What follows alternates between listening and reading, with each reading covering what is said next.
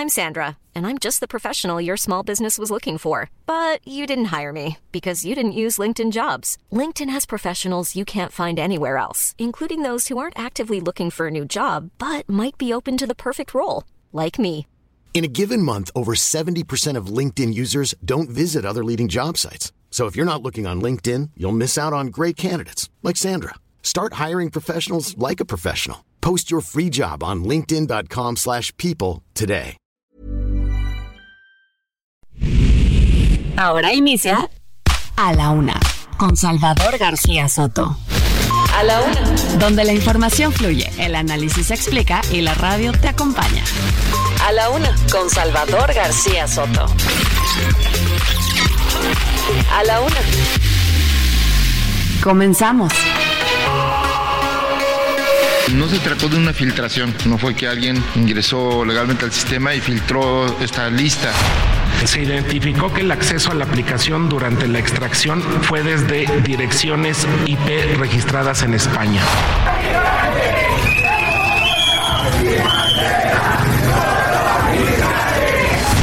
Presidente, o apelando pues a la compasión del presidente, yo diría que mejor indulte a Mario Borto, que lo indulte, que ponga un carpetazo final a este asunto. Aprovecho para contestarle al hijo de Luis Donaldo Colosio que me pide que yo indulte. Quiero contestar de que no puedo hacerlo. Yo no voy a dar un carpetazo. Y ahí no sí lo confeso. Y nosotros vamos a exigir, como debe ser, de manera legal, de manera clara, que se quede en la cárcel. Tenemos un problemón. Y el problemón es que está habiendo de alguna manera incidencia importante del crimen organizado en las elecciones.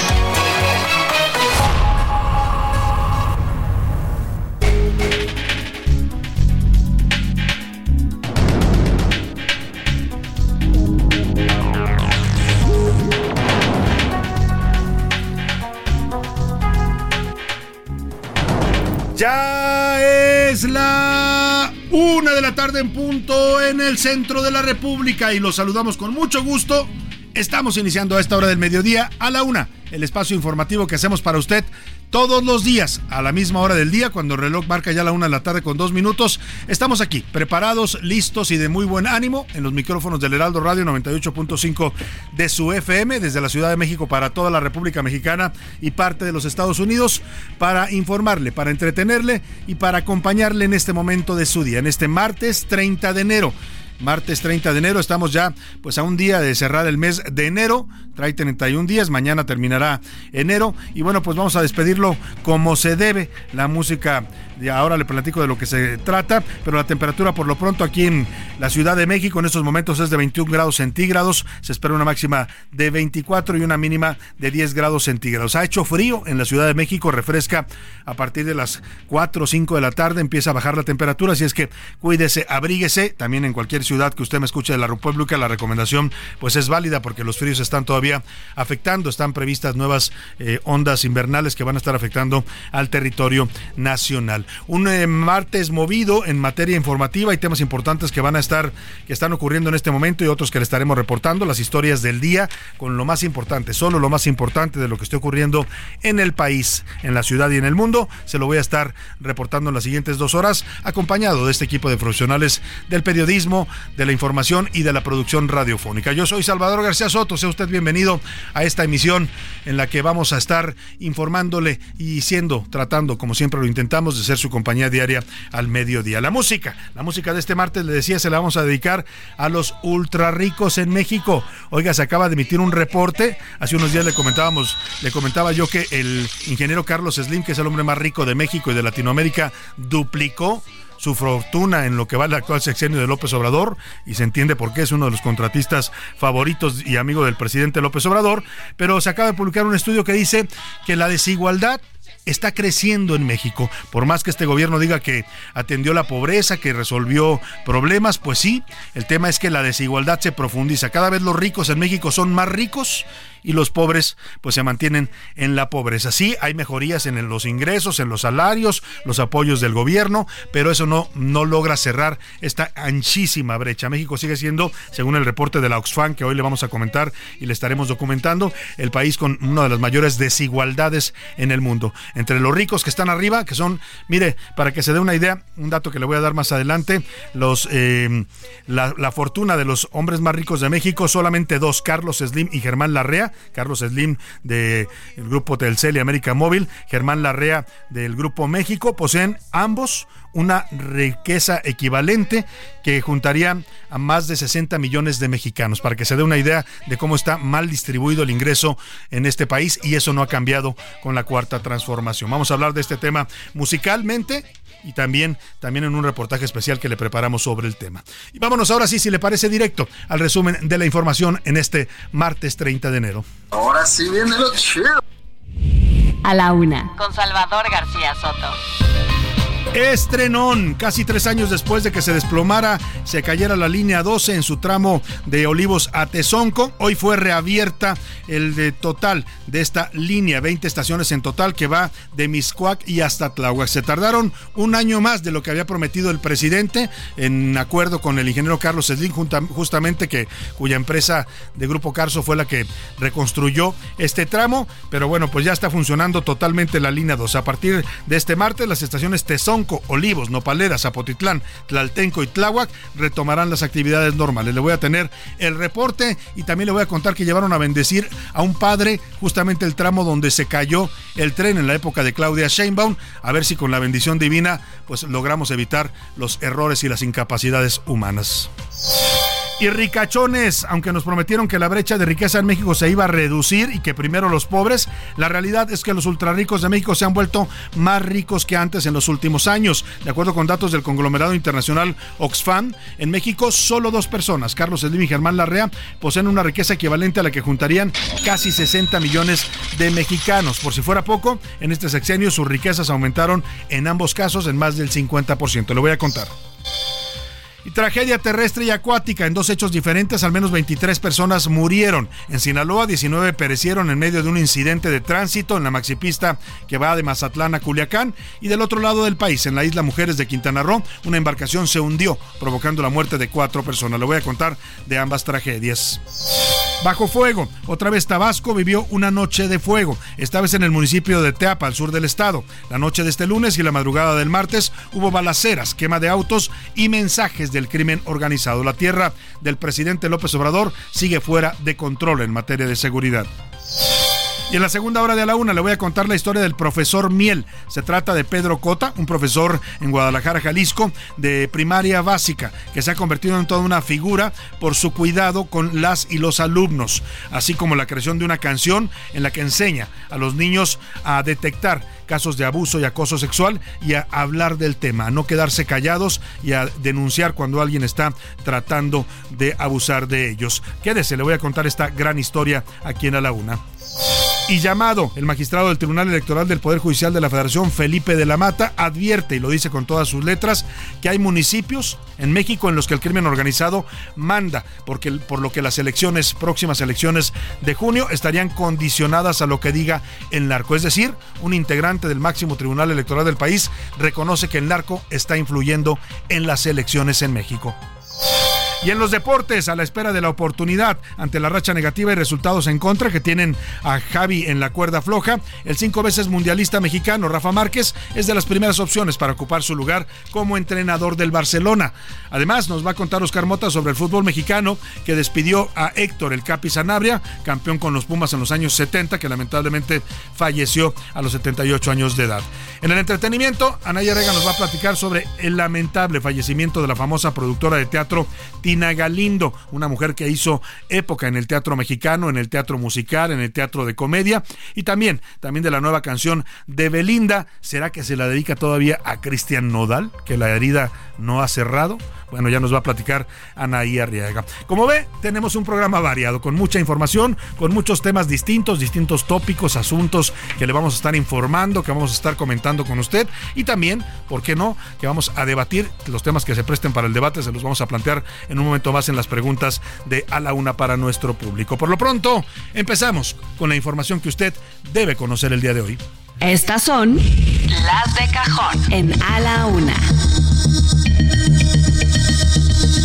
Una de la tarde con nueve minutos, tres años después del accidente trágico que le costó la vida a, en total, eh, ahora le digo, a 26 personas, eh, tres años después de este trágico accidente en la línea 12 del metro, hoy Hoy fue reabierta en su totalidad la línea 12 del metro de la Ciudad de México, esta que corre desde Mixcuac y hasta Tláhuac, 20 estaciones que se encontraban funcionando pues solamente la mitad, otras que estaban en el tramo que se cayó y que estaban rehabilitando, se tardaron, ¿eh? porque el presidente había ofrecido junto con el ingeniero Carlos Slim, que fue el encargado de esta obra, como una forma de resarcir los posibles eh, pues eh, daños que dejó la obra que construyó su empresa, bueno, pues eh, se tardaron más de un año en terminarla de lo que habían ofrecido, pero finalmente tres años después, este martes, las estaciones de Tezonco, Olivos, Nopalera, Zapotitlán, Tlaltenco y Tláhuac han reabierto sus puertas para el uso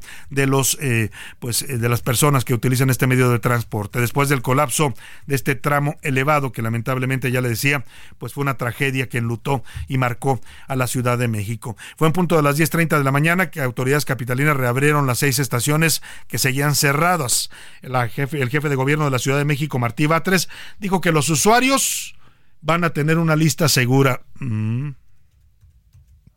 Esta, la línea 12, es una línea reforzada a partir de un proyecto ejecutivo realizado por los mejores ingenieros estructuristas y supervisada por directores responsables de obra, corresponsables de seguridad estructural y por la Universidad Autónoma de Nuevo León, los habitantes de Tláhuac e Iztapalapa tendrán una línea segura y supervisada a través de instrumentación por el metro y por el Instituto de Seguridad de las Construcciones. Bueno, pues ahí está lo que dice el jefe de gobierno Martí Batres. El mm, que hice es que, oiga, la burra no era arisca, ¿no?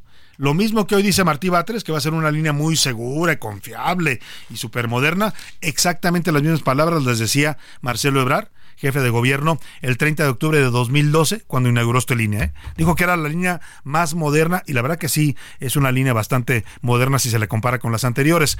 Pero lo que dijo también entonces Marcelo Ebrard cuando la inauguró a las carreras, porque ya se le acababa el sexenio como jefe de gobierno, pues eh, dijo que iba a ser muy segura, que tenía toda la, seguridad posible para los usuarios.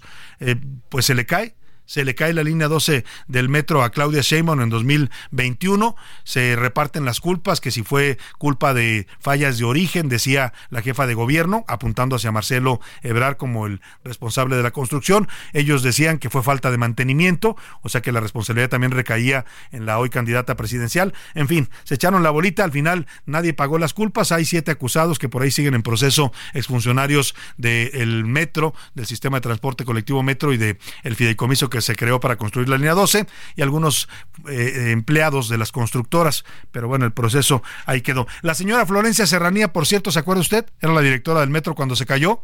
No dijo ni pío la escondieron, la protegieron, era amiga, es amiga del presidente López Obrador y de Claudia Sheinbaum y no asumió ninguna responsabilidad. Totalmente impunes quedaron todos los funcionarios de primer nivel en el tema de la tragedia de la línea 12. Van a ser 27 trenes y dos de reserva los que operarán en esta nueva línea. Vamos con Mario Miranda que nos da el reporte de esta línea que ya está funcionando en este momento, una línea vital para toda la gente que viene desde el oriente de la Ciudad de México. Mario, te saludo, muy buenas tardes. ¿Qué tal? Muy buenas tardes. Te informo que este martes 30 de enero se realizó la reapertura de la línea 12 del metro, la cual volverá a brindar servicio en sus 20 estaciones. Inicialmente se abrieron 14 estaciones en el tramo de Miscuac a Periférico Oriente y este día se abrieron las seis estaciones restantes en el tramo del metro Tezonco hacia el metro Tláhuac. La línea 12 volverá a operar en su totalidad luego de que permaneciera cerrada desde el pasado 3 de mayo del 2021. Platicamos con usuarios del metro y nos comentaron lo siguiente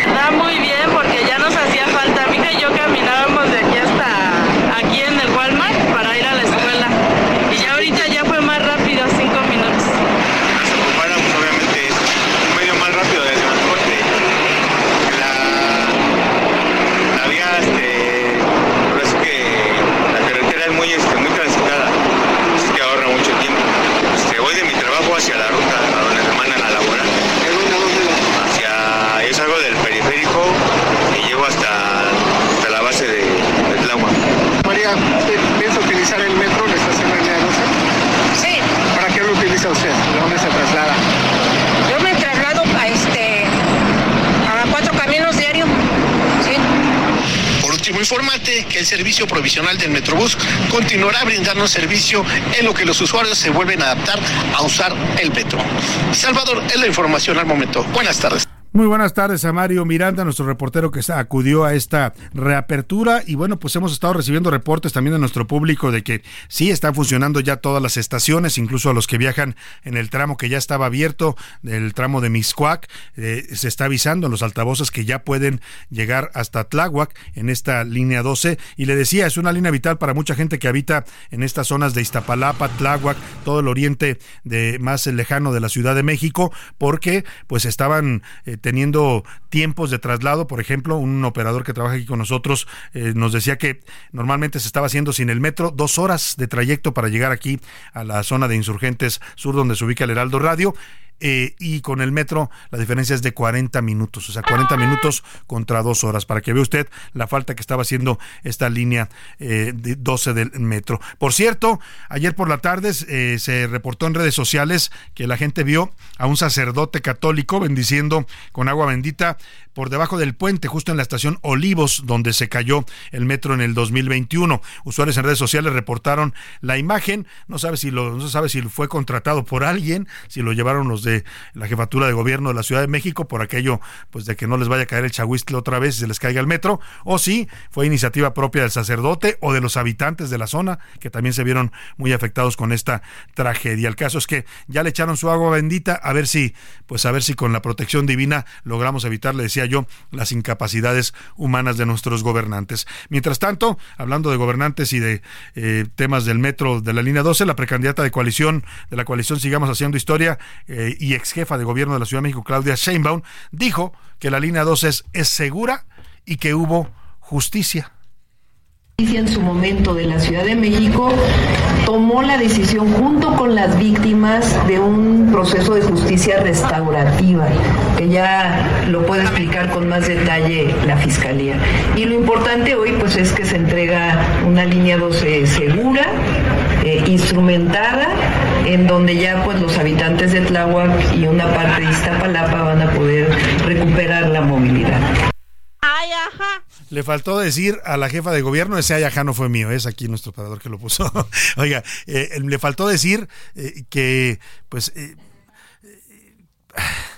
ya no sé qué le faltó decir. El tema es que dice ella que hubo justicia y pues la afirmación es bastante endeble. 26 familias quedaron de luto, sí, los indemnizaron a varios de ellos, otros se fueron a demandar al gobierno porque no aceptaban la compensación económica que les dieron. Tres años después las víctimas siguen denunciando que hubo negligencias y exigen justicia. Ninguna autoridad ni constructores todavía han enfrentado una sentencia por este tema. Están bajo proceso por lo menos siete acusados, todos ellos funcionarios de menor nivel, salvo el encargado del proyecto Metro de la línea 12, que fue, eh, ahora le digo el nombre, el principal acusado, eh, que era uno, uno, de los funcionarios, el señor Enrique Orcasitas fue el principal acusado, pero le decía, ni la entonces directora del Metro, ni eh, pues la jefatura de gobierno asumió ninguna responsabilidad en esta materia. Florencia Serranía, ya le decía, fue despedida en 2021, quién sabe dónde esté. Por ahí decían que le habían dado un cargo,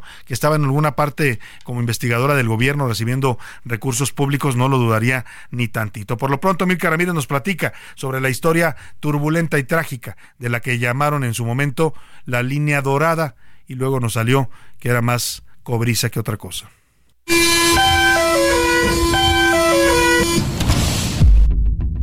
Desde antes de su inauguración el 30 de octubre del 2012, la línea 12 del metro ya presentaba problemas. El 18 de septiembre de ese año, el sistema de transporte colectivo detectó deformaciones ondulatorias prematuras de varias curvas. El 3 de octubre avisó sobre un desgaste prematuro en los rieles. Así, con un retraso de casi un año, ya que se supone que sería inaugurada en diciembre del 2011, el 30 de octubre del 2012, el entonces jefe de gobierno Marcelo Ebrard y el expresidente de la República Felipe Calderón inauguraron la línea Habla Marcelo Ebrard, ex jefe de gobierno de la Ciudad de México en 2012. Hicimos una consulta, participaron un millón treinta mil personas para respaldar y apoyar que se hiciera esta línea del metro como parte del Plan Verde de la Ciudad de México. Habla Felipe Calderón, expresidente de México. un impacto progresivo muy importante, un impacto de equidad versus otros sistemas de transporte individualizados. Gracias a esta línea 12 va a mejorar notablemente la calidad de vida de la gente. Dos años después, el 12 de febrero del 2014, el sistema de transporte colectivo realizó un diagnóstico general de la línea. Detectó deformaciones ondulatorias en las vías y otras irregularidades. En marzo del 2014, ya bajo la administración del jefe de gobierno Miguel Ángel Mancera, el exdirector del metro Joel Ortega anunció el cierre parcial de la línea. Esto debido a fallas en la estructura de las vías. Sacaron de funcionamiento el tramo elevado de Tláhuac a Tlalilco. Habla Miguel Ángel Mancera en 2014. No tenemos previsto un cierre total de la línea. Hasta este momento ningún punto señala que tuviéramos que hacer un cierre total.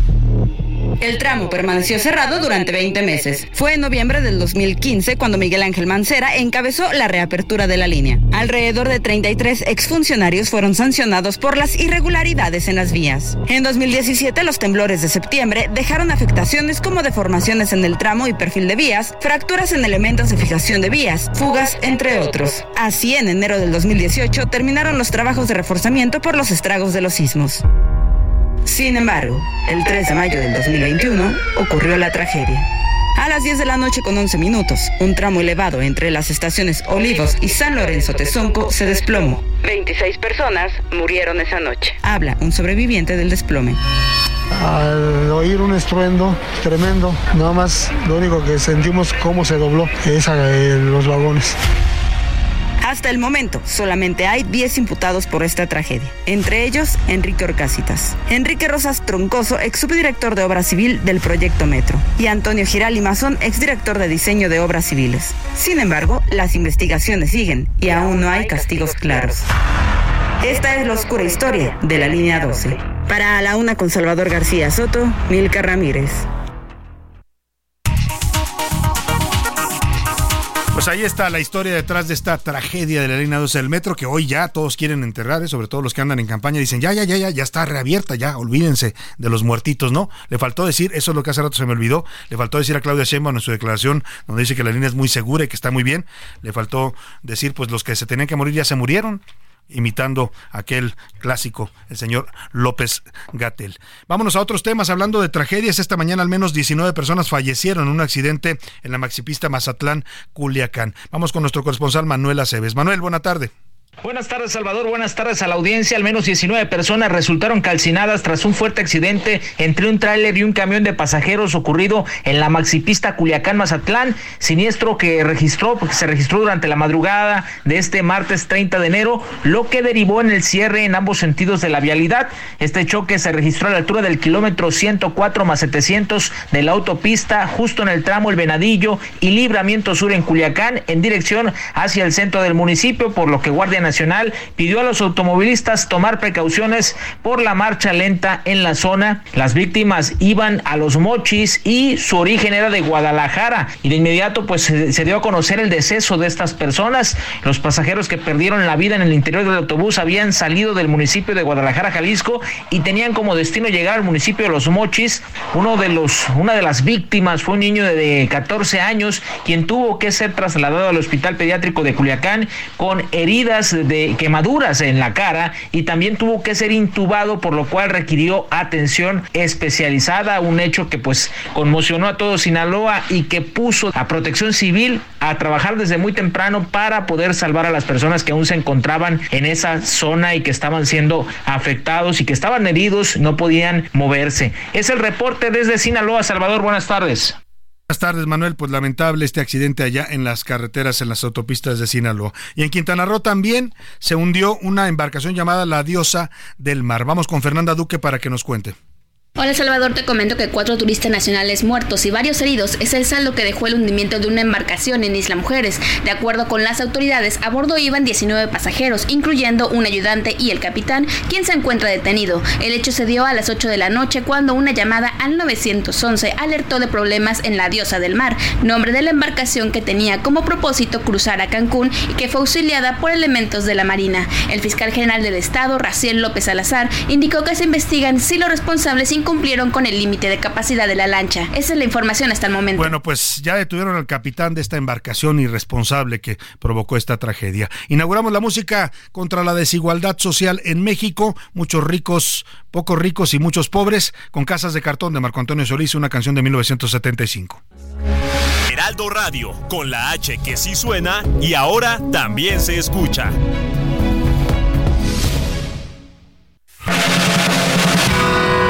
La rima de Valdés. O de Valdés, la rima.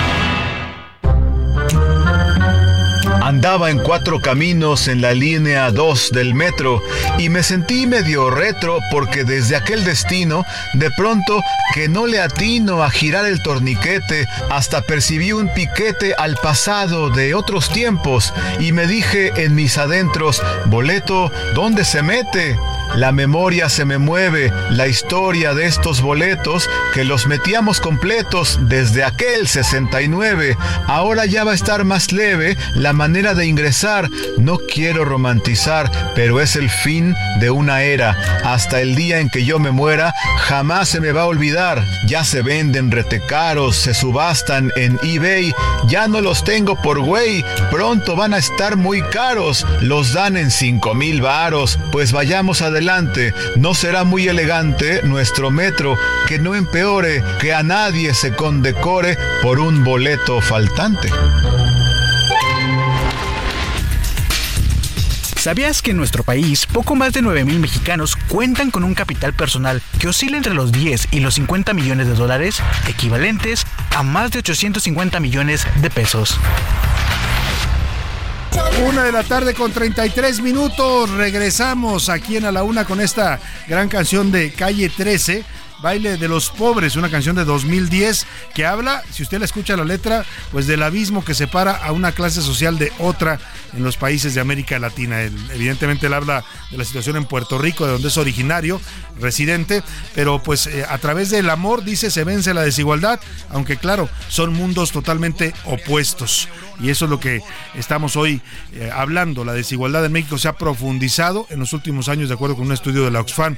La brecha entre los ricos, muy ricos, y los pobres, muy pobres, se ha hecho más, mucho más ancha en el actual gobierno. Escuchemos un poco más de esta canción y seguimos con más para usted en A la Una. A la Una. Con Salvador García Soto. Una de la tarde con 34 minutos. Seguimos con usted informándole aquí en A la Una y acompañándolo también en esta parte de su día. Oiga, y ayer hablábamos de esta investigación tan polémica, esta reapertura de la investigación del caso Colosio 30 años después. Escuchamos aquí atentamente no solo el fallo de un juez que le dijo a la Fiscalía General de la República, pues que no había materia para ordenar la detención de un segundo tirador, el señor, eh, ahora se me va el nombre de este segundo tirador que señaló la Fiscalía General de la República, pero se lo digo, le dijo el, juez, pues no, no hay elementos para detenerlo, ya una vez lo detuvieron por ese mismo delito, lo terminaron liberando allá en los años de 1994 y hoy piden de nuevo eh, eh, detener al señor Jorge Antonio Sánchez como presunto segundo tirador.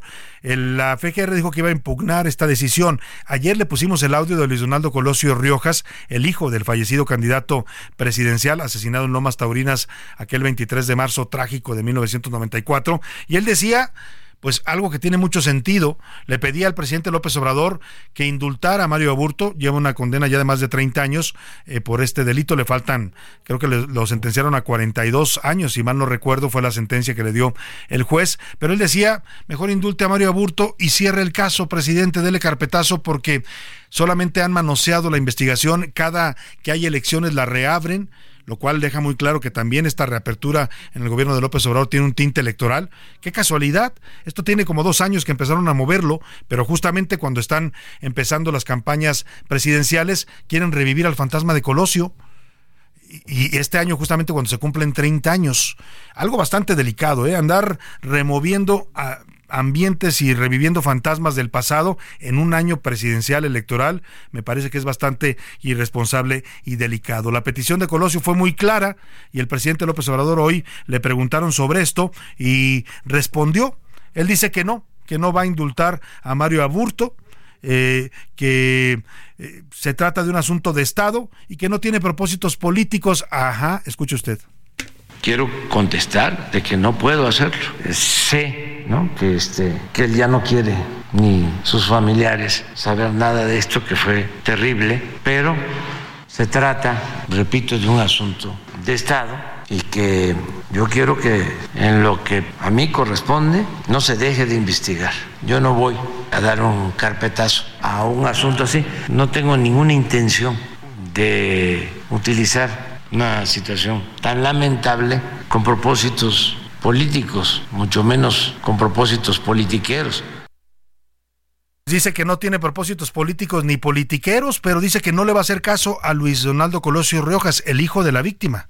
Yo creo que es una petición que tiene sentido, pero esto queda, lo que deja bastante claro es que esto no fue, como dijeron, porque lo hicieron aparecer como una petición de Mario Aburto a la CNDH, una denuncia de tortura, la CNDH activa la denuncia de tortura y luego le da vista a la Fiscalía General de la República y ordena reabrir la investigación.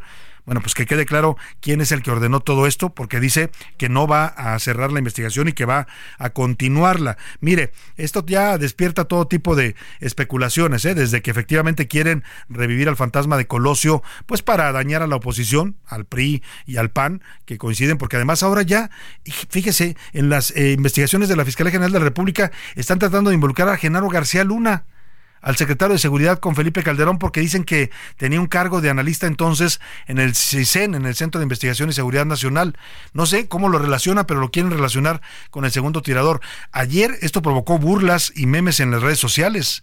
Ponían memes donde decían, Genaro García Luna mató a Abraham Lincoln y lo ponían ahí con un meme disparándole a Abraham Lincoln cuando fue asesinado el presidente de Estados Unidos. Eh, García Luna estuvo en la conspiración, eh, aconsejó a Judas, a Judas para que traicionara a Jesús, o sea, a ese grado están llegando poniéndose en ridículo con una investigación que no tiene ni pies ni cabeza, que difícilmente van a lograr eh, capturar o acusar a un segundo tirador, pero queda claro que el, tema es político, tan político que hoy en su columna del Universal Javier Tejado, donde este analista, eh, abogado y también funcionario de la empresa Televisa, dice que el gobierno busca poner en prisión a Carlos Salinas de Gortari, así la titula la columna. Medios de comunicación injustos y disparejos, dice tiene razón. Ayer el periódico Reforma publicó que la Fiscalía General de la República está intentando reabrir el caso del asesinato del ex candidato presidencial Luis Donaldo Colosio. Para ello, tratan de imputar a un exagente del Centro de Investigación y Seguridad Nacional, Jorge Antonio Sánchez, quien también era parte del equipo de seguridad del PRISTA como el segundo tirador que disparó en Tijuana. Según la nota periodística, la investigación federal también apuntaría contra otras dos personas. Escuche usted, Genaro García Luna, el villano favorito de este sexenio, quien en 1994 era subdirector del CISEN y habría sido enviado a Tijuana para averiguar el papel de Sánchez, y contra Jorge Tello Peón, quien dirigía en ese entonces el CISEN y se le estaría acusando de entorpecer las investigaciones y de haber gestionado la liberación de Sánchez. El tema, el tema es que, pues, este ya acusar al exdirector del CISEN apunta directamente a Carlos Salinas de Gortari, al entonces presidente de la República, y la narración que hace Javier Tejado Donde, su columna la puede leer usted hoy en el Universal .com.mx para que vea de lo que le estoy hablando, pues es que a, través de estas investigaciones van a tratar de llegar a imputar al expresidente Carlos Salinas. No es político, dice el presidente López Obrador, si no fuera político, le juro que hubiera tomado el tema del indulto. Pero bueno, por su parte, la precandidata presidencial de Fuerza y Corazón por México, Xochil Gálvez, expresó su solidaridad a Colosio Riojas, lo dijo hoy en su conferencia, su segunda conferencia de la verdad, estas eh, pues antítesis de las mañaneras que está intentando hacer Galvez. A mí me parece lo personal que echaron a andar la caja china ante los escándalos de corrupción y toda mi solidaridad con Luis Donaldo, hijo. La verdad es que debe ser muy doloroso para él que cada seis años tomen este tema como un tema político. Pues ahí está lo que dice Xochitl Gávez. La caja china tiene sentido, ¿eh? Cuando se están revelando cada vez más detalles sobre la corrupción de lo que llama Latinus el clan en sus reportajes, la corrupción de Gonzalo López Beltrán y Andrés Manuel López Beltrán, los hijos del presidente, con un empresario tabasqueño amigo suyo, Amil Carolán, al que le han dado contratos millonarios en la obra del Tren Maya.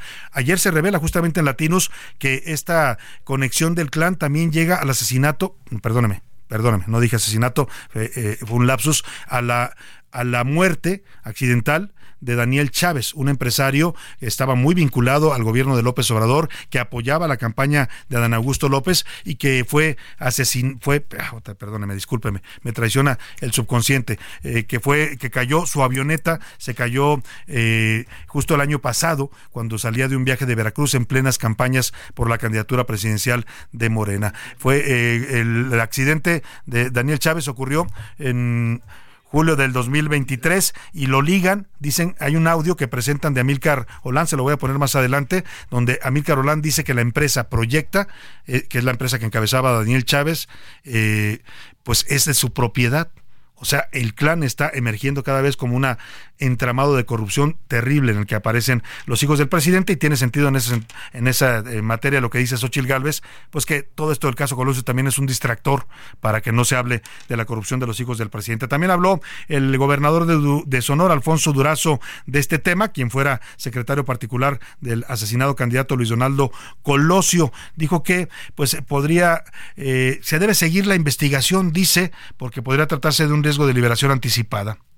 La ley debe continuar su proceso. Por una razón. Primero, porque es la ley. Y segundo, porque si el responsable del crimen no ha purgado debidamente su pena, significa ante la propia justicia que continuaría representando un riesgo para la sociedad si estuviese en libertad lo que opina el señor Durazo, que era el secretario particular, estaba muy cercano a Luis Donaldo Colosio, y hay cada historia que se cuenta de esa etapa de Alfonso Durazo. Algún día le platicaré. Por lo pronto, eh, pues eh, todo este tema termina en que la Fiscalía General de la República va a apelar la sentencia de este juez que dijo que no era posible detener a Jorge Antonio Sánchez. Van a impugnar esta resolución. Y, le decía, la aparición del nombre de Genaro García Luna, pues claramente apunta que esto es un tema político. O sea, involucrar a García Luna y luego para ahí tratar de llegar a Jorge Tello Peón y eventualmente hasta Carlos Salinas de Gortari, claramente habla de que no les interesa la justicia, no les interesa saber eh, más sobre el asesinato de Colosio. Mira, si tuvieran interés en investigar, discúlpeme, hay cantidad de investigaciones que tiene frenadas el fiscal Alejandro Gers, investigaciones de hechos y asesinatos ocurridos en este gobierno. ¿Por qué esas no las investigan? ¿Por qué se van a un asesinato de hace 30 años? Pues porque tiene raja política para las actuales elecciones. Y esto confirma lo que vamos a platicar ahora. Tengo la línea telefónica y le agradezco mucho que nos tome la llamada al abogado Luis Yasser Martínez. Él es abogado de Luis Cárdenas Palomino, uno de los hombres más cercanos de Genaro García Luna, el exsecretario de Seguridad en los tiempos de Felipe Calderón, a quien también este gobierno imputó por el caso rápido y furioso, aquella entrada ilegal de armas de a México procedente de Estados Unidos, que se dice fueron parte de un plan fallido para rastrear las armas que después nadie supo dónde terminaron. Acaba un juez de darle eh, un fallo a favor a Luis Cárdenas Palomino y hemos buscado para ello a su abogado. Qué gusto saludarlo, abogado Luis Yacer Martínez. Buenas tardes. ¿Qué tal? Muy buenas tardes, Salvador. Muchas gracias. A tus órdenes. Pues platíqueme, acaban de lograr ustedes este fallo del juez favorable a su cliente. ¿Cómo ven el proceso? Pues eh, al momento la Fiscalía todavía puede apelar esta resolución que se ha dictado eh, y en efecto, pues bueno, viene de esta de esta realización del operativo rápido y furioso, donde se imputaba a mi cliente haber omitido el, impedir que entraran armas a territorio nacional, que evidentemente, bueno, ha quedado ya comprobado que ese operativo, de ese operativo no tuvo conocimiento la República Mexicana y ninguna institución sino hasta que se detona eh, con motivo de la muerte de un agente de Estados Unidos y donde ellos identifican que el arma pertenecía a este operativo de Rápido y Furioso. Es decir, que usted eh, o su cliente Luis Cárdenas Palomito sostiene que él no tuvo conocimiento de este operativo Rápido y Furioso. Pero no solo él, la República Mexicana entera no tuvo conocimiento de la existencia de ese operativo, sino hasta después de la, de la muerte del agente federal de Estados Unidos eso creó un conflicto diplomático en ese momento eh, y donde evidentemente ya sale toda esta situación del operativo porque eso es creado en la agencia de ATF por seis agentes. Empiezan a, eh, eh, o sea, realizan, bautizan el operativo, empiezan a trabajar, impiden que sus propios pares de la ATF tengan conocimiento del operativo, sus pares, y me refiero a pares de, de, ciudadanos estadounidenses, y después los pares que trabajan en México no sabían. Solamente seis personas tenían control del operativo. Ahora, hay una declaración, eh, bueno, según se ha publicado en algunas columnas periodísticas de Eduardo Medina Mora, donde él acepta, siendo entonces embajador de México en Estados Unidos, eh, acepta que hubo conocimiento del lado mexicano de este operativo y que era un operativo conjunto para rastrear las armas y de esa manera saber cuál era la mecánica del crimen organizado. Mira, no, no he visto esa, esa manifestación, pero lo que sí te puedo decir es que dentro de los razonamientos que, están considerados en esta resolución hay eh, antecedentes desde el inicio de esta cooperación internacional entre México y Estados Unidos, donde vienen, no nada más este operativo, hay cientos, cientos de operativos que van trabajándose de manera conjunta por distintas agencias y es evidente que hay cooperación, pero este en específico, Salvador, de este no tuvimos conocimiento. Ahora, eh, ¿usted cree que detrás de esta cuestión la jueza dice que no hay elementos para imputar eh, eh, al señor Cárdenas Palomino, pero evidentemente este ha sido un tema prioritario para el gobierno actual? ¿Usted cree que hay motivos políticos detrás, detrás de estas acusaciones por ser una gente tan cercana a Genaro García Luna? Pues políticos como tal no podría decirlo, no, no, no lo conozco, eh, no conozco ese detalle. Lo que sí te puedo decir es que la acusación está eh, realizada eh, de una muy mala manera.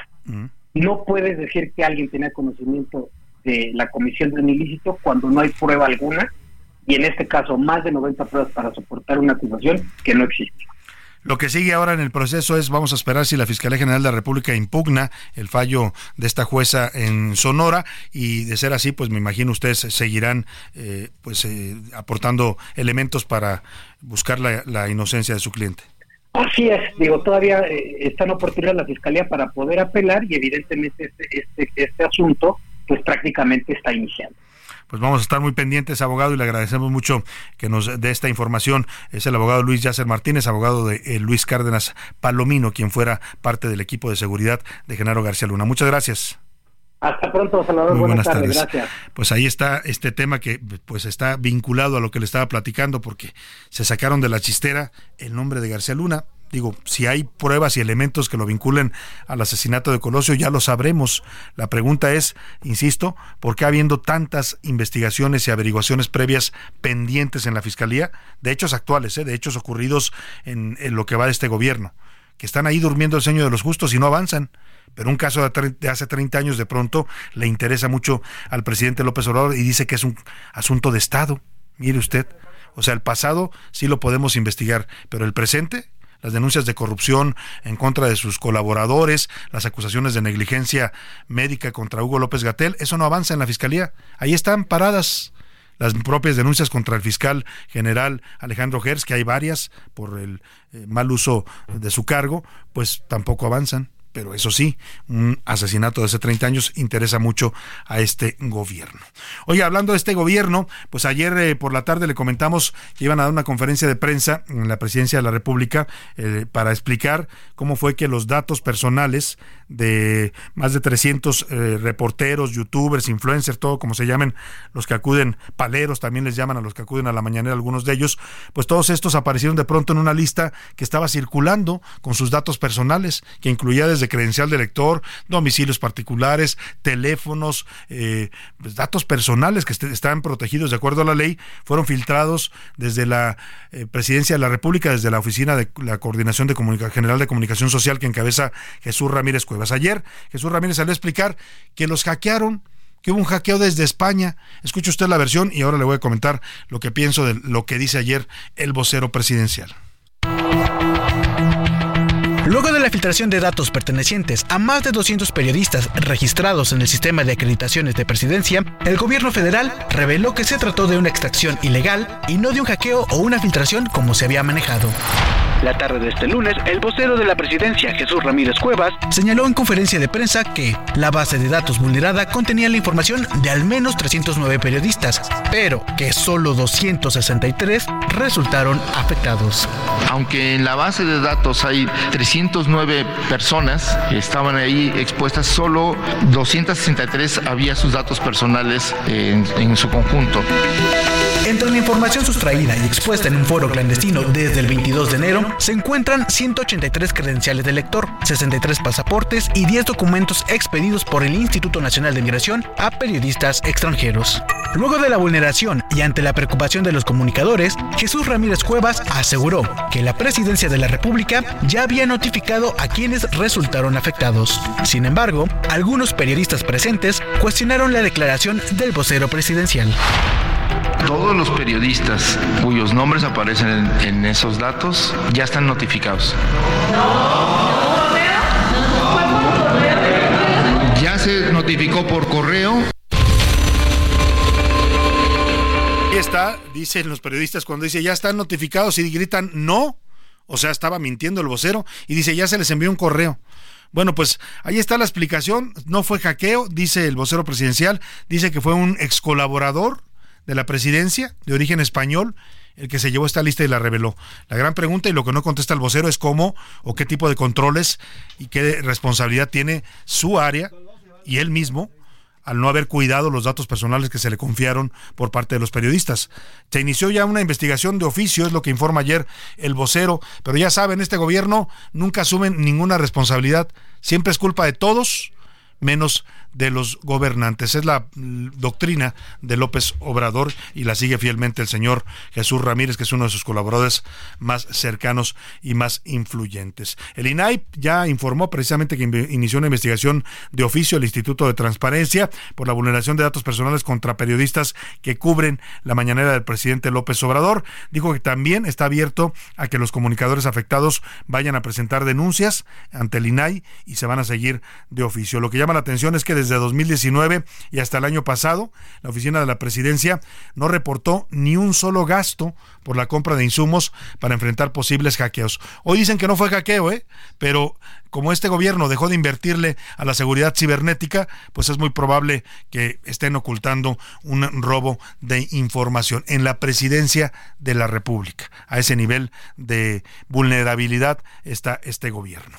Vámonos a la pausa. Al regreso le voy a tener más información. Se nos fue rápido la segunda hora de la una. ¿Qué tenemos para la segunda hora, José Luis Sánchez? Salvador, les vamos a platicar esta gran historia. El maestro Miel, un maestro en Guadalajara que ayuda a las niñas y a los niños de primaria básica para denunciar y detectar posibles eh, acosos sexuales o incluso violaciones en contra de los pequeños. Una gran historia que vamos a escuchar, Salvador. Vamos a escucharla en un momento más. Por lo pronto nos vamos a la pausa con In en el gueto, pues para que me entienda, o In the Ghetto. Es Elvis, Elvis, Elvis Presley, es una canción de 1969 que habla pues de la desgracia que rodea a las personas que nacen y, y se crecen, lamentablemente en México también a veces mueren en la pobreza.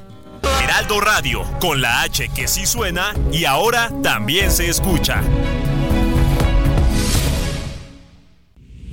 Ya inicia la segunda hora de A la Una, con Salvador García Soto.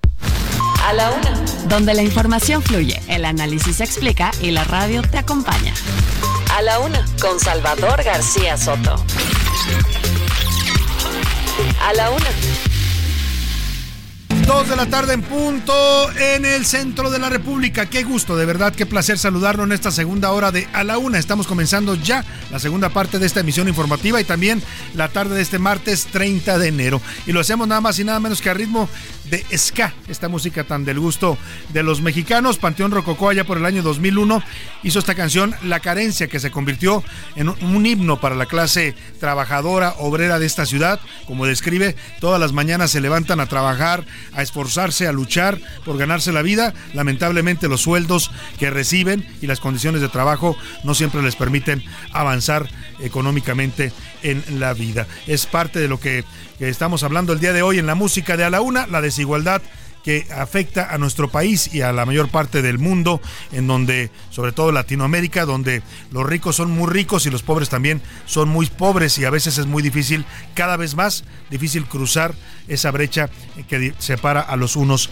de los otros. De eso habla Panteón Rococó y le voy a tengo más adelante más información importante, entre ellas esta, le voy a hablar del estudio de la Oxfam, este conglomerado que analiza la situación de las economías mundiales y dice que en México en los últimos años se amplió la brecha de desigualdad entre la gente que tiene más recursos y la gente que menos tiene, algo que contradice totalmente pues las políticas y los eslogans de este gobierno, que iban primero los pobres, dice el Oxfam que la desigualdad se ha profundizado en México en los últimos años. También le voy a contar la historia del profesor Miel, se llama Pedro Cota y es un profesor de primaria en Guadalajara que les enseña a sus alumnos a través de cantos y juegos cómo deben actuar en caso de que eh, algún adulto intente abusar o acosarlos sexualmente, cómo hablar del tema con sus papás y cómo no quedarse callados ni permitir el abuso. Interesante historia que nos manda nuestra corresponsal de allá de Guadalajara, Adriana Luna. También le vamos a tener el tema de la violencia diaria de cada día. En Iguala Guerrero, un transportista fue asesinado por no pagar el derecho de piso. En Tabasco, en el municipio de Teapa, la noche de ayer y madrugada de hoy se desataron balaceras y narcobloqueos. En Michoacán, en Apatzingán, la Tierra Caliente, ataques con drones continúan en contra de la población, mientras que el obispo de la localidad llama a los criminales a que se conviertan al Evangelio. Y en este contexto, el magistrado del Tribunal Electoral del Poder Judicial de la Federación, Felipe Mata, reconoce que sí, tenemos un problema en México y se llama el narco interviniendo en las elecciones. Bueno, vamos a hablar de todos estos temas y más. Tenemos los deportes, el entretenimiento, mucho para compartirle todavía en esta segunda hora de la una. Quédese con nosotros, le vamos a informar, le vamos a entretener y también le vamos a acompañar en este momento de su día. Súbale un poco y póngase a bailar al ritmo de ska con esto que se llama La Carencia de Panteón Rococó.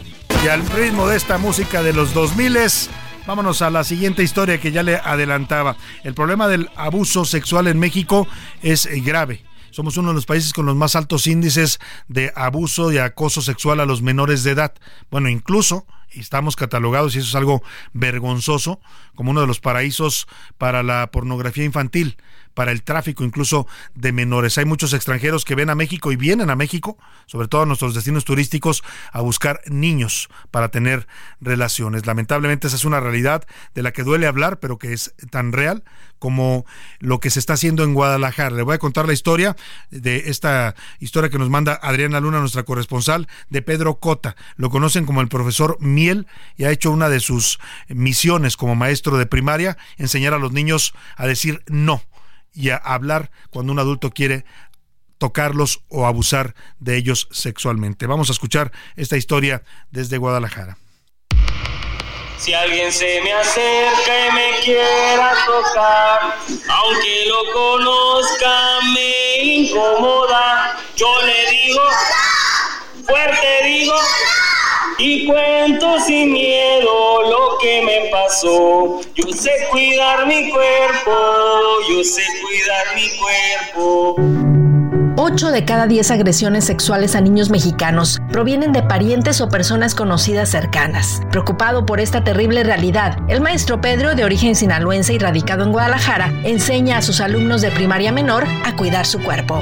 Una canción muy sencilla, pero con un mensaje muy fuerte y muy positivo, ¿no? El que se haya viralizado me da muchísimo gusto porque dentro de esa búsqueda que los niños tienen en el celular encuentran algo positivo para su propio bienestar y para su propio cuidado y pues tenerlo bien entrenaditos para que se cuiden y y, si la sociedad piensa que los niños no tienen voz, pues aquí estoy yo para dársela.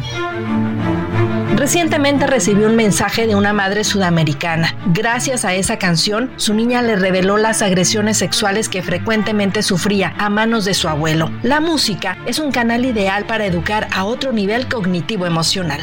Estudié una maestría en psicología, ¿no? En psicoterapia con enfoque gestáltico y eso me ha ayudado que la música es el mayor conector emocional que podemos tener. ¿Por qué? Porque la música nos evoca muchísimos momentos de nuestra vida y, y también pues la letra, el sonido. A los niños les encanta bailar, les encanta cantar y qué mejor que aprendan jugando. Y es un medio que yo siempre he utilizado, es una metodología que incluyo siempre en todas las dinámicas que practico aquí en la escuela en cuanto a enseñanza y me ha funcionado mucho. El profesor también aplica otros métodos para conocer el corazón de los niños. Por ejemplo, tomar lista de presencia, pero con emociones. ¿Listos, listos? No. Triste. Ok.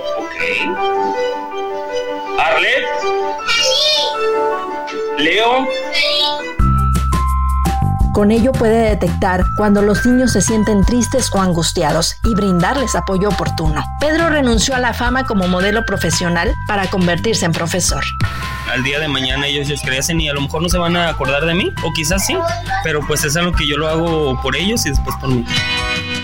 Es conocido como el maestro miel. Es todo un influencer. Está por cumplir nueve años en su labor magisterial del magisterio me gusta pues el, trabajar con los niños. Me enseñaron a amar, me enseñaron a, a, ser más, más resiliente.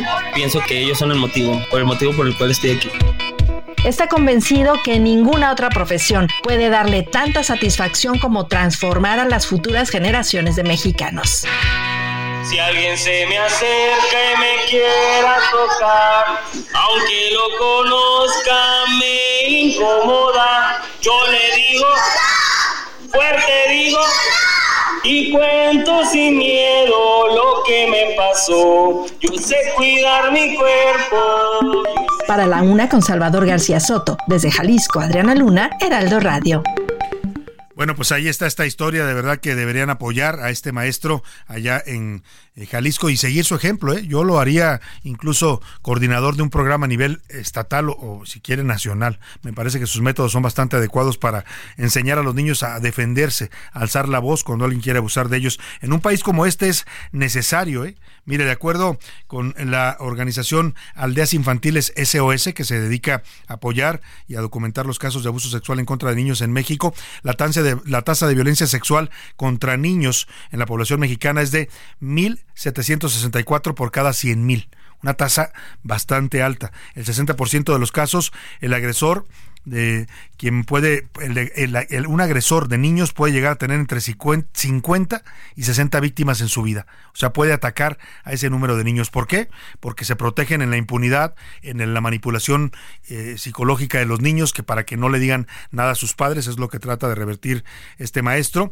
Y lamentablemente este dato que daba Adriana Luna y que confirman todas las organizaciones que se dedican a apoyar y a investigar los abusos en contra de los niños, de cada 10 agresiones sexuales contra un niño o acosos sexuales, el 8 de cada 10 provienen de la familia o de un amigo cercano de la familia. Ojo con esto, ¿eh? Usted no ande buscando siempre a los agresores de sus hijos o a los posibles agresores fuera de su casa. A veces están dentro y son seres queridos para usted. Hay que aprender a cuidar a los niños hasta de la propia familia. No porque, ay, es tu familiar, es tu tío, no pasa nada hay que tomar sus precauciones y sobre todo hay que aprender y enseñar a los niños a que hablen y a que tengan confianza para decirle a usted, a pesar de que los amenacen y los intimiden, para que le digan me está pasando esto.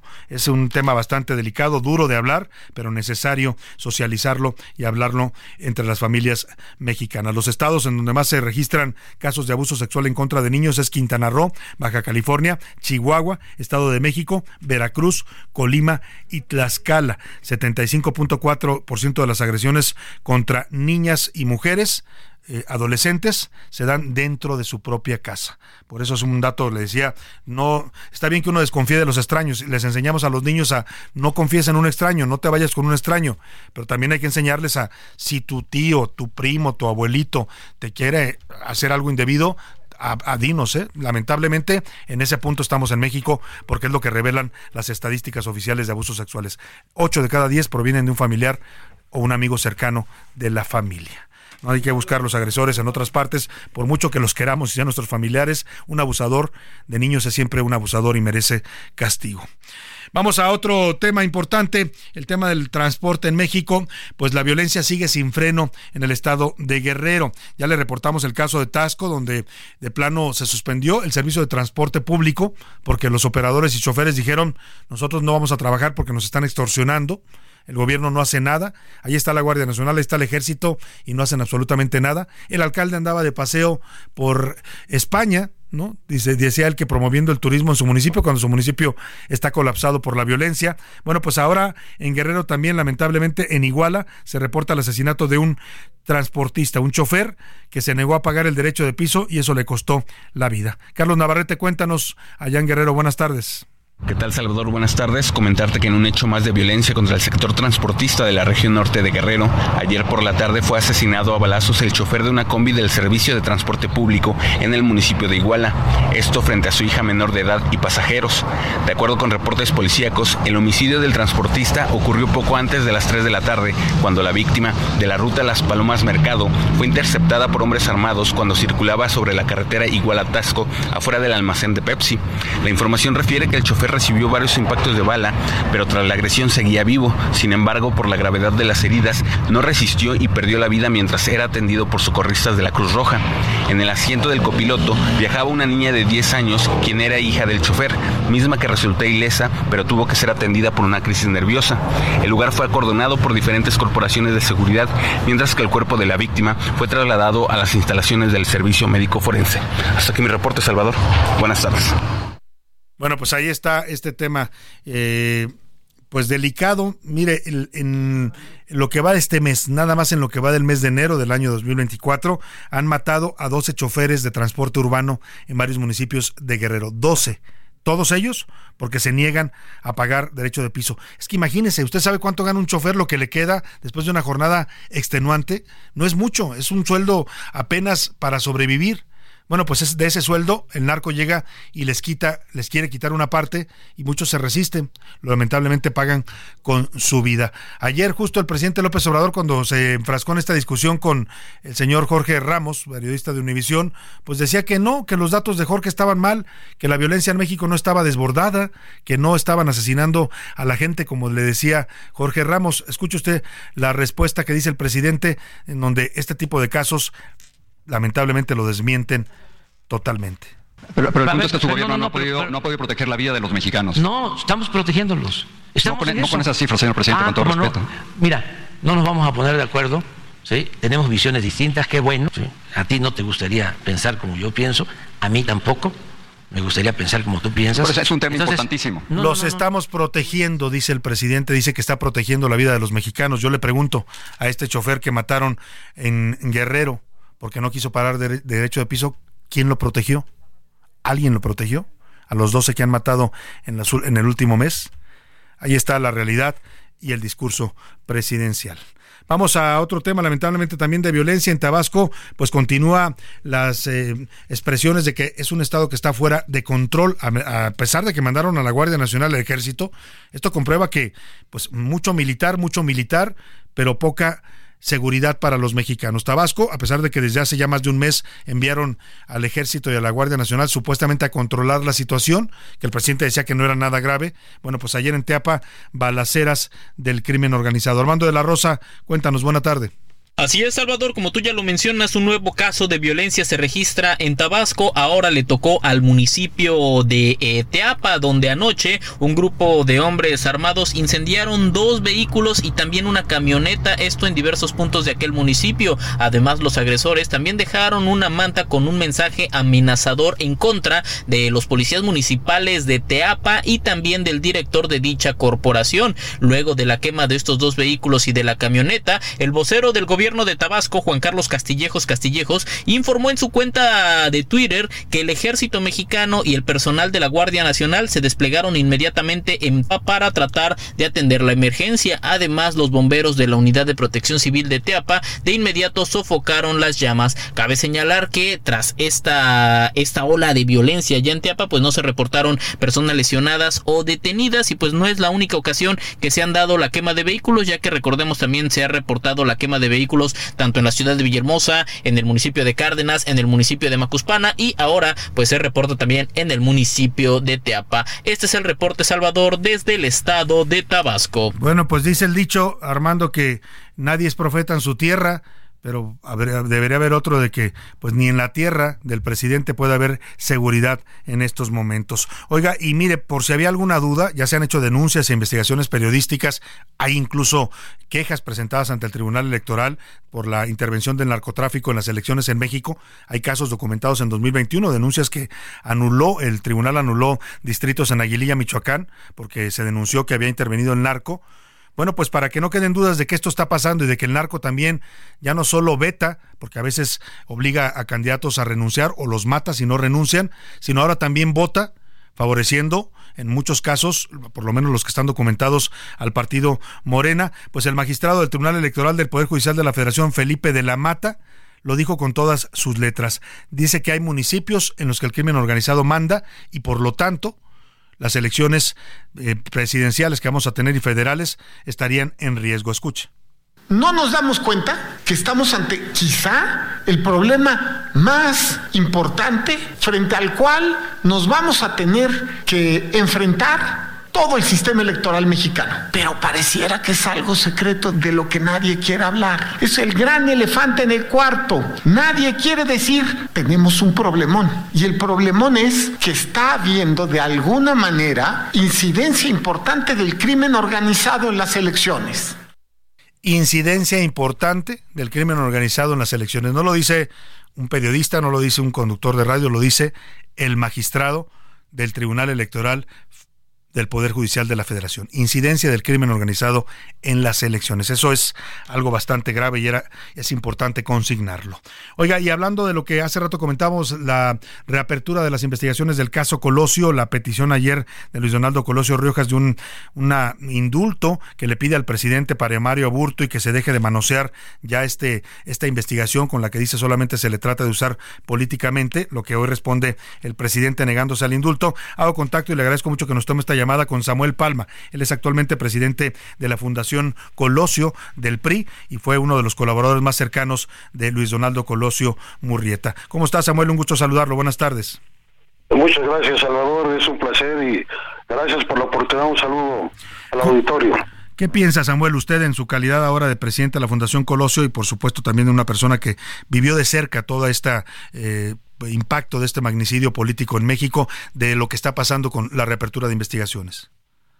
Pues desde luego muy molesto con la eh, pues evidente manipulación en la etapa electoral yo veo que pues están buscándose eh, medidas, acciones, iniciativas eh, para poder tener la centralidad, el foco de la atención en las acciones que lleva a cabo el jefe del Ejecutivo Federal y creo que esta es una de ellas porque bueno, pues lo que sacan ahora a colación es un tema que ha estado pues ahora sí que desahogado por diversas fiscalías especiales, en fin, y ahora resulta que en la etapa esta de que pues el gobierno quiere meterse a como de lugar a tener un papel central en la discusión política, pues eh, realiza esta politización grosera, este, alevosa de un asunto muy sensible para la ciudad mexicana y para muchos que pues estuvimos en esa época ahí vinculados, ¿no? Entonces es una, una acción burda para mí y desde luego que la repudio, estoy de acuerdo con lo que dice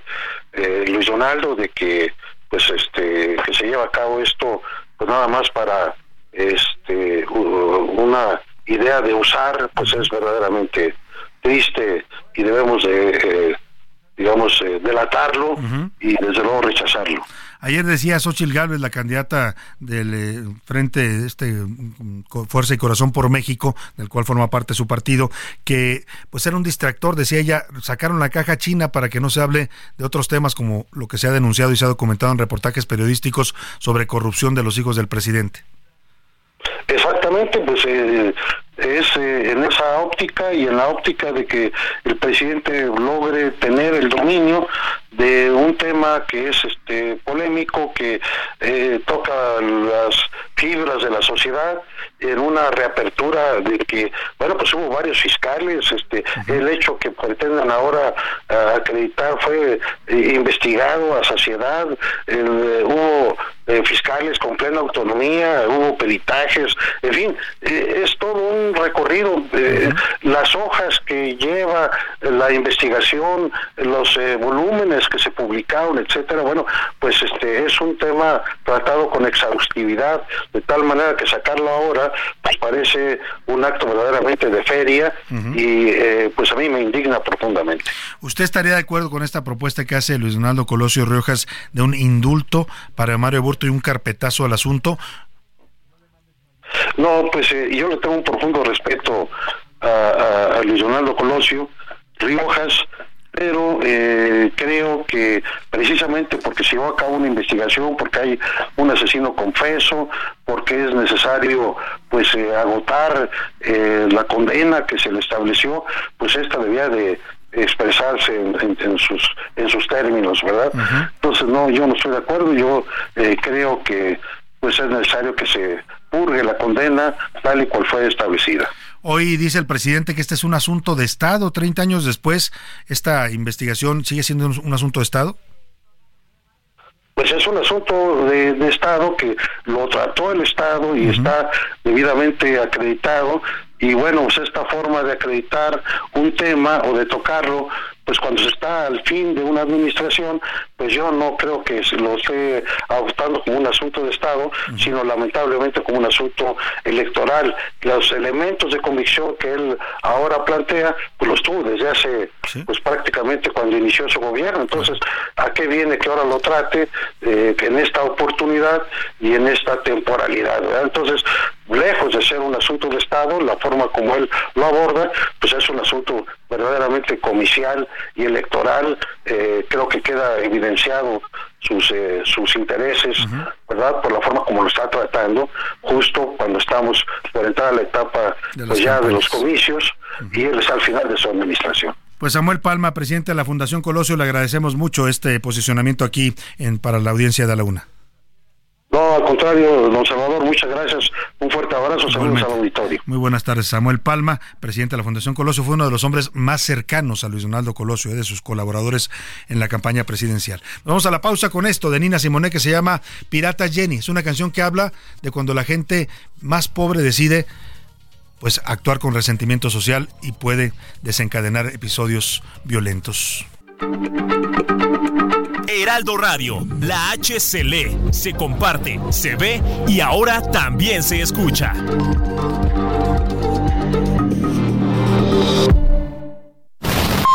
Ya estamos de vuelta en A la Una con Salvador García Soto. Tu compañía diaria al mediodía. Entre los hombres más ricos de México se encuentran Carlos Slim, Germán Larrea, Ricardo Salinas Pliego, Juan Beckman y Alejandro Balleres. Su riqueza en conjunto supera los 169 mil millones de dólares, equivalentes a más de 2 billones de pesos o bien al 13% del Producto Interno Bruto de México. Dos de la tarde con 32 minutos. Seguimos con usted en la música de a la una y con más información todavía. Nos queda media hora de programa y escuchamos esto que se llama La pobreza de el gran músico Guillermo Briseño en las voces de Eugenia León, Guillermo Vázquez y Betsy Pecanis. Es un proyecto de parte del disco Caricia Urgente de este gran músico mexicano Guillermo Briseño, para el que invitó a estas artistas de voces poderosas para hablar de lo que significa la pobreza en un país como México. La letra usted la escuchó, es bastante clara poética al mismo tiempo, pero habla del dolor que significa la pobreza en México. Uno puede ver el rostro de la pobreza en una esquina, en un niño que pide monedas a cambio de arriesgar su vida entre los autos. La puede ver de muchas formas. La vemos a veces con personas que están pidiendo limosna, la vemos en niños de la calle que están abandonados y que viven en situación de calle. En muchas formas la vemos, a veces no la queremos ver. Es parte también de una dolorosa realidad mexicana. Vamos a mm, presentar en un momento más este reportaje por el cual estamos hablando de la profunda brecha de desigualdad que se ha abierto no en este gobierno, eso es algo que es histórico y estructural en México, pero que sí siguió creciendo en el gobierno que decía que primero eran los pobres. El ojo público. En A la Una tenemos la visión de los temas que te interesan en voz de personajes de la academia, la política y la sociedad. Hoy escuchamos a Maite Azuela en Romper la Confusión. El ojo público.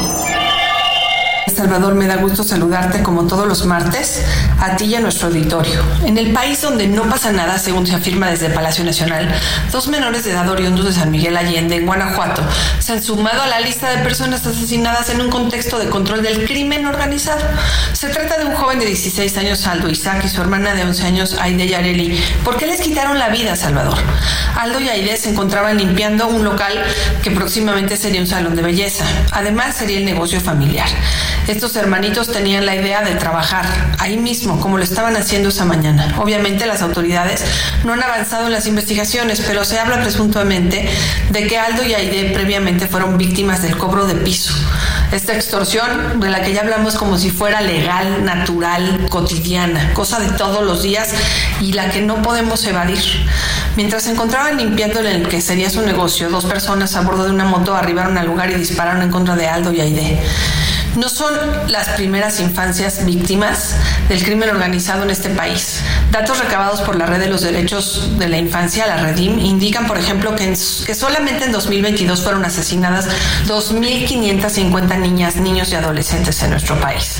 Pero el caso de Aldo y Aide se da en un contexto de negación política del problema y además en medio de una retórica del gobierno en el sentido de que pues, están atendiendo las causas y tarde o temprano se va a reducir el crimen. El caso de Aldo y Aide refleja que lo que hay que atender es directamente el problema del poder que ha adquirido el crimen organizado, de cómo llega a estos espacios de civiles a extorsionarlos, a estrangular su seguridad y bueno, acabar con la vida de dos menores. Pero el presidente, por ejemplo, ahora quiere criminalizar a los consumidores de fentanilo en vez de criminalizar a quienes fabrican y trafican esta droga. O en vez de criminalizar a estos delincuentes que van negocio por negocio extorsionando y agrediendo e incluso asesinando familias. Hoy Aldo y Aide están muertos, sus extorsionadores están libres como si nada. Esto pasa en nuestro país, en donde al crimen no se le toca. Buena tarde a ti y a nuestro auditorio, Salvador. A la una. Con Salvador García Soto.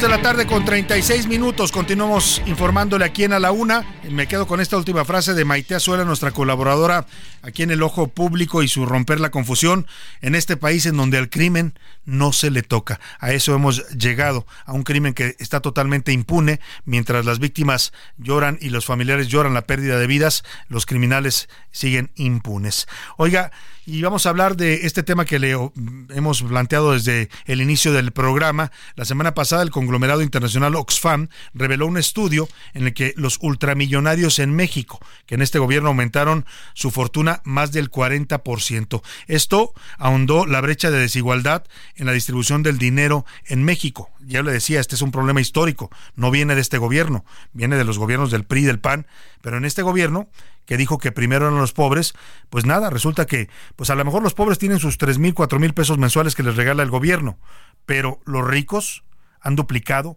sus fortunas. Carlos Slim es hoy el mexicano más rico, no solo de México, sino del mundo, con una fortuna de más de dos billones de pesos que creció más de 50% en el actual gobierno. En segundo, está, en segundo lugar está Germán Larrea, de Grupo México. Estos dos solamente concentran el dinero que de 334 millones de personas en América Latina y el Caribe. Iván Márquez nos explica este estudio sobre la desigualdad en nuestro país. México sigue siendo un país desigual. Mientras el 8% de la población concentra toda la riqueza del país, el resto vive una situación muy diferente. 36.3% de ella se encuentra en situación de pobreza. Y es que datos de la organización gubernamental Oxfam revelaron que el dinero de las dos personas más ricas del mundo, Carlos Slim y Germán Larrea, es equivalente a poco más de la mitad más pobre de toda América Latina y el Caribe. Pero eso no es todo.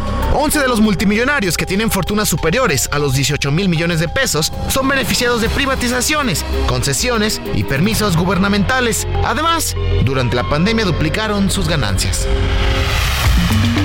Por eso celebro lo que dijo Carlos Slim, de que tiene que haber respeto a la institución, a la investidura presidencial se llegó a un acuerdo, informo al pueblo de México, con la empresa del señor Germán Larrea, Grupo México. Tan solo el caso del ingeniero Carlos Slim, quien durante este sexenio regresó a las filas de los más ricos del mundo al duplicarse su riqueza. Ahora cuenta con casi 2 billones de pesos. Pero, ¿qué refleja esta situación? Habla Alexandra Haas, directora ejecutiva de Oxfam México.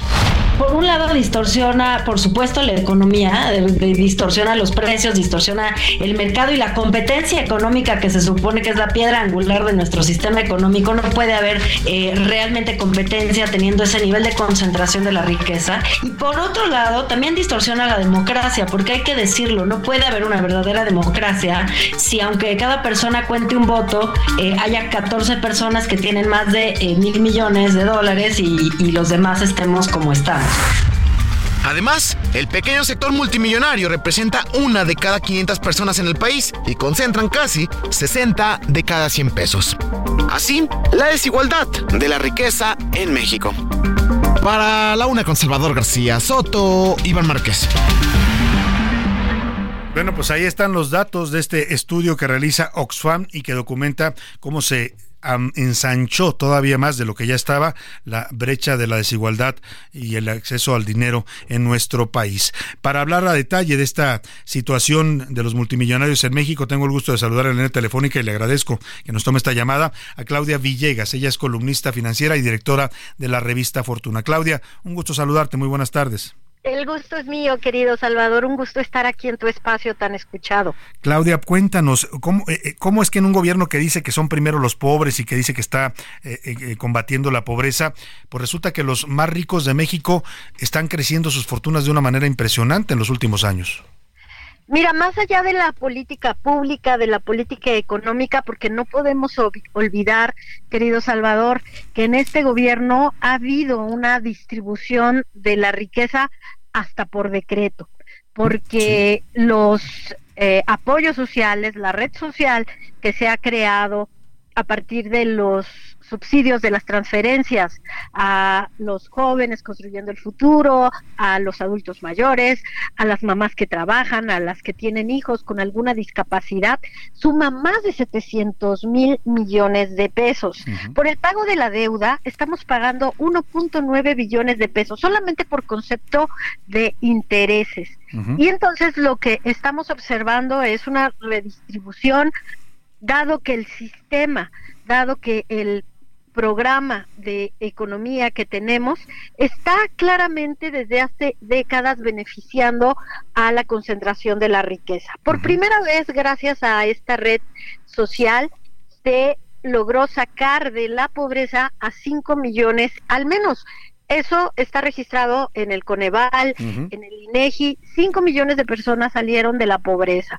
Y la mayoría de ellas son adultos mayores. Entonces, lo que hemos visto es que hay una redistribución de la riqueza por decreto. Después hemos tenido una fiscalización que ha dado otros 4 billones de pesos tampoco en tan, tan, solo en 2023 por fiscalizar y cobrar cobrar más. Lo que dijo el presidente y el secretario de Hacienda es que en este gobierno se separaron los intereses de la clase empresarial de los intereses del gobierno. Dicho eso, ¿qué está fallando? Está fallando, por ejemplo, que seguimos teniendo megafortunas que están controlando contratos públicos, aunque pareciera que no, que es el ejército.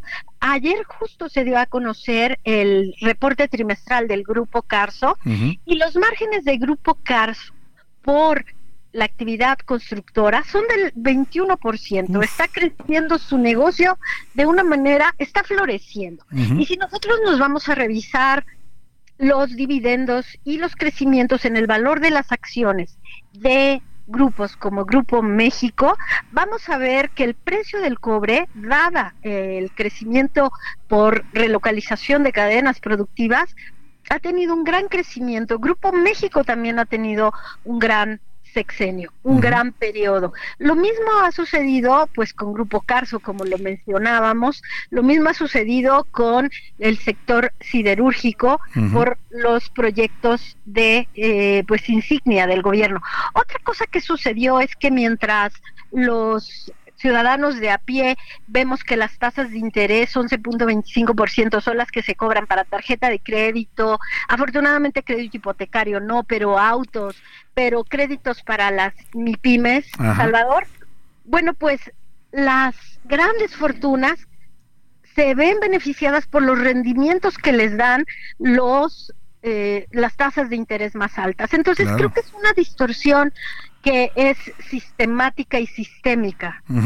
Ahora, el, el, discurso, como dices tú, eh, político, el discurso de este gobierno, sus políticas, que si bien dices tú han documentado una redistribución de, del ingreso del dinero eh, con estos apoyos sociales que da el gobierno de López Obrador, eh, pues también dice, junto con esta separación del poder político y económico que ofreció en su llegada a la presidencia López Obrador, que ya se acabó el neoliberalismo, que la política económica en México ya cambió, no me acuerdo si se llama humanismo mexicano, como la llama el presidente, pero en esencia estamos viendo que los ricos del neoliberalismo siguen siendo los ricos de la 4T.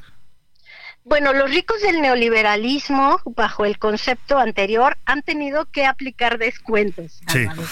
Porque no cambian, no dejan sus negocios, pero tampoco el gobierno ha querido generar este fantasma, y no lo estoy defendiendo. Entiendo que ustedes saben que, que yo soy reportera, que he estado investigando, por ejemplo, cómo se dio el negocio de los gasoductos, pero también cómo se dio el negocio de la, los contratos público-privados para desarrollar hospitales, para desarrollar cárceles, son derechos ganados, como lo que sucedió con Iberdrola, que se le compró por 6 mil millones de dólares.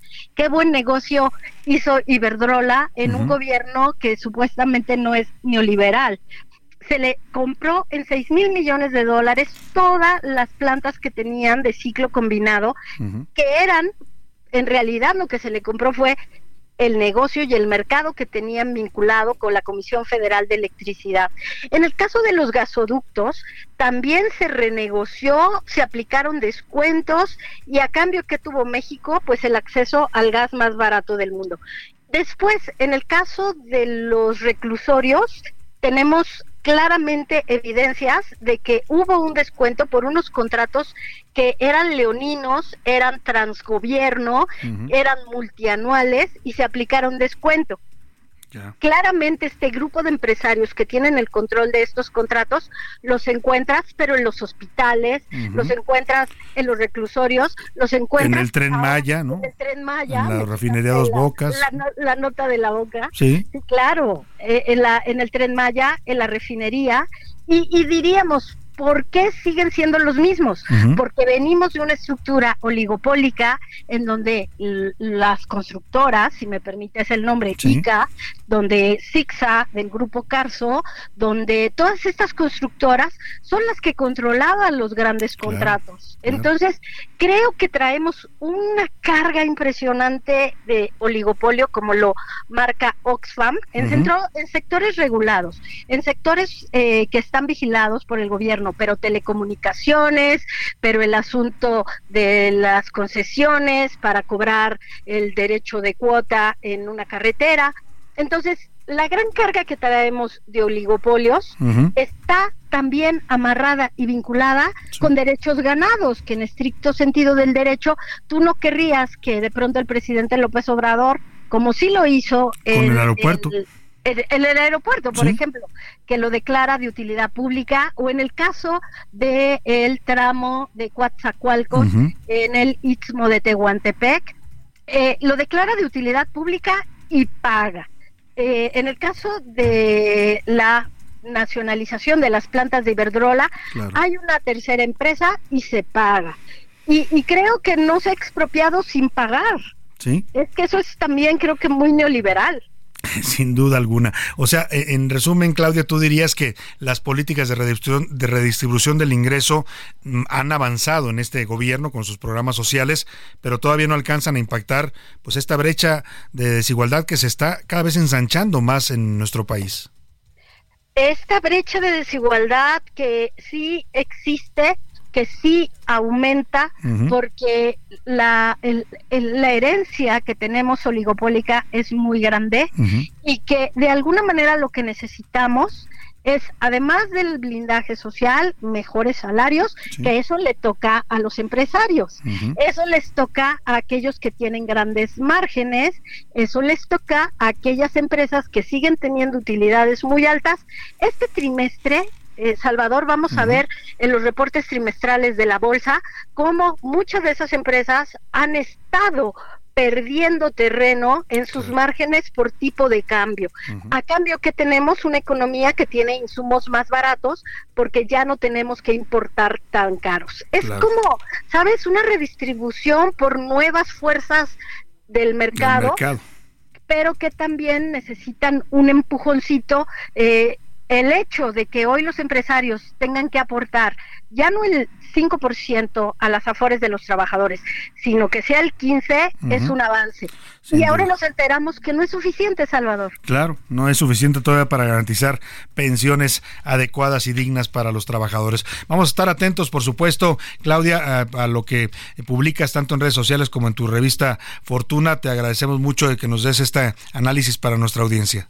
Gracias, Salvador, y gracias por invitarnos. Al contrario, un gusto platicar contigo. Claudia Villegas, directora de la revista Fortuna, columnista financiera, también reportera de asuntos financieros. Vámonos rápidamente a este tema. Un incendio que se está reportando aquí en la Ciudad de México está afectando a la zona de el Valle de Chalco, un incendio de una planta de Petco, nos dicen, eh, o de PET, más bien, Petco es una marca, perdóneme, de PET, esta, esta basura que se genera. Eh, cuéntanos, Gerardo Galicia, buenas tardes. Excelente tarde, Salvador. Y sí, es una planta recicladora. Justo lo que se quema es una gran cantidad de PET, montañas de este material.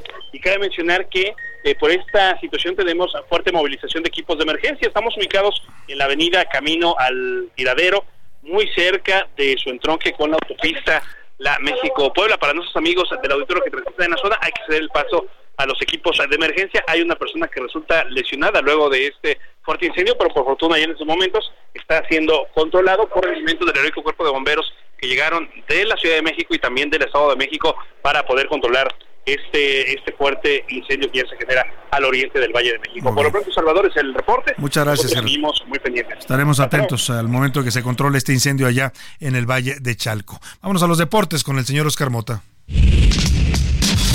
Los deportes en A la Una con Oscar Mota.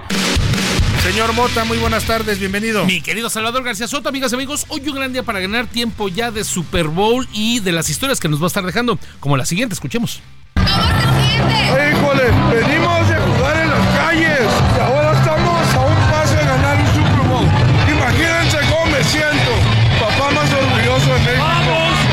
Escuchamos a el papá de Alfredo Gutiérrez, mexicano, que estará en el Super Bowl. Ojo, Alfredo Gutiérrez es parte del equipo de los 49ers, no va a participar como tal en el Supertazón porque tiene un contrato especial eh, con base en unos reglamentos que tiene para jugadores internacionales, pero entrena con los 49ers, ha estado toda la temporada y pues bueno, como dice su papá, imagínense nosotros que iniciamos jugando en las calles. Orgulloso de su hijo. Vamos ahora al Super Bowl y que también acaban de contratar a Isaac Alarcón, que ya pasó un tiempo con los Dallas Cowboys y eh, Isaac Alarcón podría buscar ya eh, un lugar como tal en la plantilla. Rápidamente, para la gente que le gusta las apuestas y demás, hoy se informó, querido Salvador, que los jefes de Kansas City van a jugar con el jersey rojo, van a ser locales administrativos, y los 49ers con el blanco. ¿Esto qué significa? Se enfrentaron hace cuatro años, utilizaron los mismos uniformes y en ese momento ganó Kansas City. En este tema de, de, del de la cábala, ¿no? Sí, hay mucha gente que le mete ahí todo eso. Querido eh, Salvador, me imagino que tú ya compraste tu boleto, el más caro, el de la yarda 50, ahorita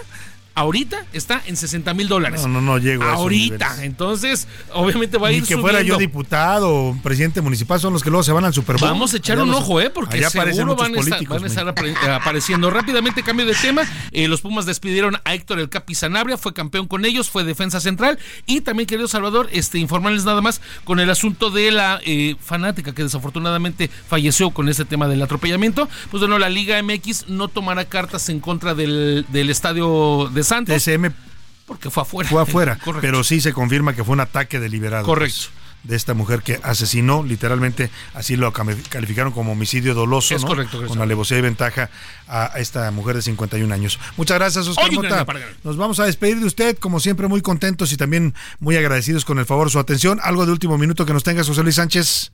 Tenemos rapidísimo, Salvador. Bueno, pues comienzan ya a regresar. Hace unos minutos hablamos de Tasco. Comienzan poco a poco a regresar algunos. Ya hay algunas camionetas. Estamos, vamos a subir otras imágenes en Tasco. Pero la Guardia Nacional, eso sí, tiene que estar protegiendo todas las calles. Vamos a subir la imagen. O sea, la Guardia anda escoltando a los transportes, pues. Casi, casi. Las, las guardias las puedes ver en las calles parados, eh, vigilando a estos transportes para que puedan dar el servicio pues, que tienen. Ojalá y no sea una solución de esas que hacen mucho en este gobierno, que son momentáneas, ¿no? Al rato se van los de la Guardia Nacional y vuelven a extorsionar a los transportistas. Por lo pronto, regresa un poco ya el servicio de transporte público poco a poco a la ciudad de Tasco y eso nos da gusto. Que pase una excelente tarde, provecho, lo voy a dejar en compañía de Adriana Delgado y el dedo en la llaga y todo este equipo lo esperamos mañana a la una. Hasta pronto. Por hoy termina a la una con Salvador García Soto. El espacio que te escucha, acompaña e informa.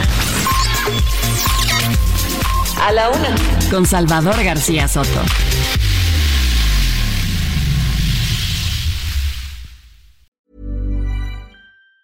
Even on a budget, quality is non-negotiable. That's why Quince is the place to score high-end essentials at 50 to 80% less than similar brands. Get your hands on buttery soft cashmere sweaters from just 60 bucks, Italian leather jackets, and so much more. And the best part about Quince, they exclusively partner with factories committed to safe, ethical, and responsible manufacturing. Elevate your style without the elevated price tag with Quince. Go to quince.com slash upgrade for free shipping and 365-day returns.